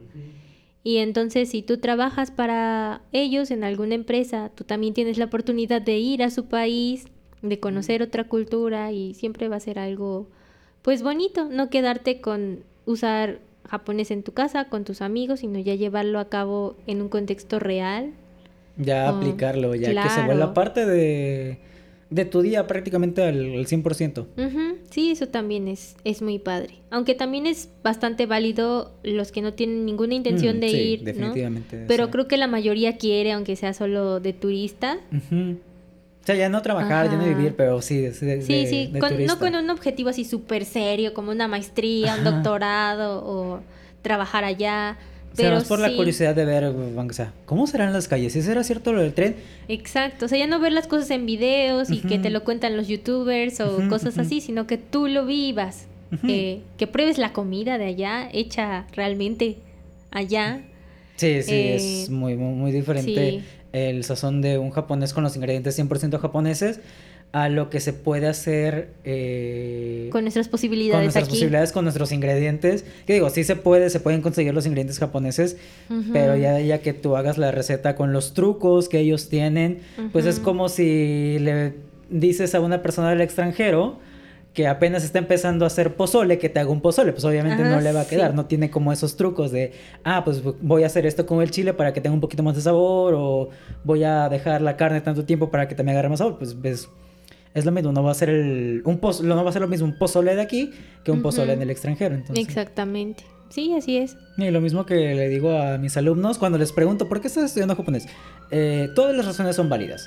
Si, si solamente te dio curiosidad para ver cómo, se, cómo sonaba o tenías tiempo, es completamente válido. Lo mismo si para viajar a Japón, o sea, si tu intención de viajar a Japón es nada más ver lo del tren será cierto, es completamente válido y es eh, no es menos que una persona que va que quiere ir a Japón para estudiar una maestría o trabajar.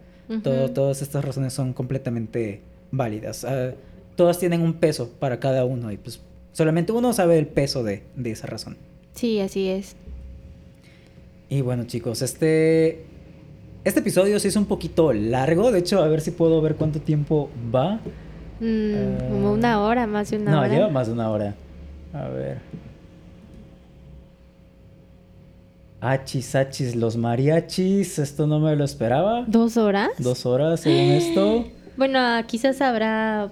Hay como unos cortecillos que, se, le, que le puede hacer, ajá. O lo puedes hacer en parte 1 o parte 2 para que no esté tan pesado. Exactamente, porque sí está bastante largo. no sentí el tiempo, fíjate. No, pues como es una charla, realmente mmm, yo no sentí así como que hubiera mucha presión de tener que hablar de todo, todo, todo, pero pues solito salió. Sí, solito salió. Ya luego hago una una pausa para dividir el episodio en dos. Sí, sí, sí.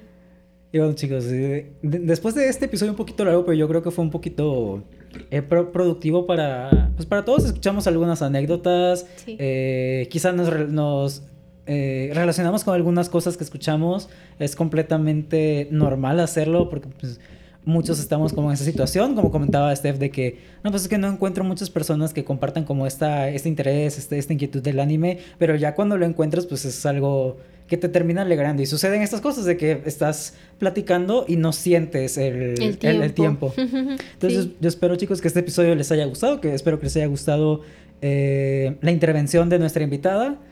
Eh, si ella quiere, más adelante también la podemos invitar a más episodios. De hecho, yo quiero invitarla a más episodios porque claro. la plática se hace súper amena, súper chida. Eh, y hay varias cosillas más que quedaron ahí como en el tintero que, quería preguntar, pero para no interrumpirte, para no interrumpir lo que ah. estabas diciendo, ya no los pregunté. Igual después se, pues, se puedan hacer.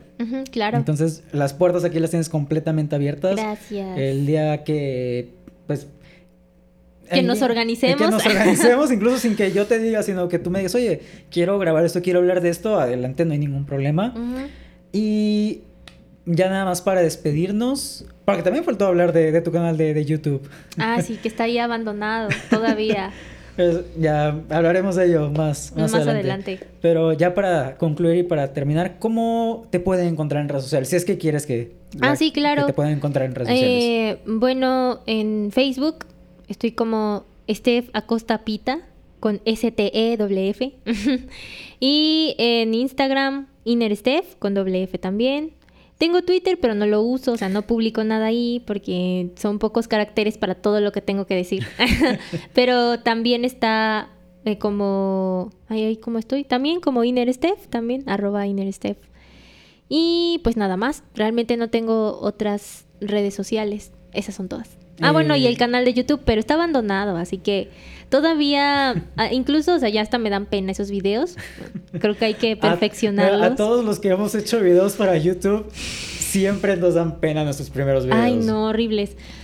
Así que ese no sé si quieran verlo, solo tiene cuatro videos del año pasado. Y de... Eh, cuéntanos un poquito, de rápido, ¿qué, es, ah. lo que hay en ese... ¿Qué es lo que pueden ah. encontrar en el canal? Bueno, en el canal solo hay cosas muy básicas. Hay eh, una sección de contadores, bueno, de vocabulario. En general es de vocabulario, sobre diferentes temas. Tengo un video sobre las estaciones del año, uno sobre los contadores generales, eh, sobre los números, los miembros de la familia y nada más. Esos fueron como todos los temas que, ah, si quieren, hice. Si quieren ver cositas un poquito básicas del, del japonés, ya de, del idioma, no de la cultura, pueden ir a, a, su canal. La verdad tiene... Eh, sus explicaciones son muy chidas, sus explicaciones siempre han sido muy chidas, siempre son muy claras. Entonces, si por ahí tienen dudas con esos temas y quieren reforzar, pueden ir a su canal. Créanme, les va a quedar todo más claro que el agua. Muy casero y a veces como que la cámara desenfocaba y todo eso porque los grabo con el celular, pero espero que con el tiempo ya mejore, ya cuando lo retome. Y ya después hablamos un poquito de la producción.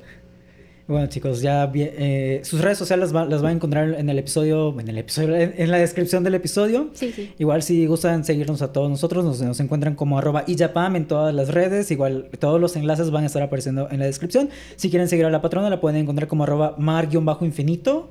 O Mar Infinito, no me acuerdo cuál es, es uno de esos dos, igual van a estar apareciendo allá abajo en la descripción. Y si gustan seguirme, pueden encontrarme como arroba Oscar en Twitter e Instagram. Y pues eso sería todo, chicos. Es un episodio un poquito muy largo.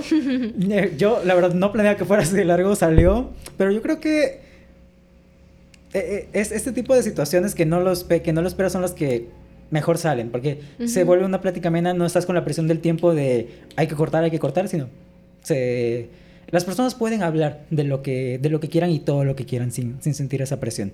Bueno chicos, espero que les haya gustado. Eso fue cierto para mí en esta ocasión. Si les gustó este episodio o estos dos episodios, no olviden compartirlos con sus amiguitos en todas las redes sociales. No olviden etiquetarnos también si es que lo, lo comparten. Por ahí vamos a estar comenzando con unas dinámicas en, en Instagram, en el Instagram de, de Japami, probablemente también en el mío. Entonces si gustan seguirnos para estar al pendiente de esto. Y bueno, ahora sí, eso va a ser todo para mí en esta ocasión. Nos escuchamos en el siguiente episodio. Bye. Bueno, a la cámara, que no sé si sigue grabando después de dos horas. Bye. No, si ya murió. Probablemente porque tenía 60% de pila.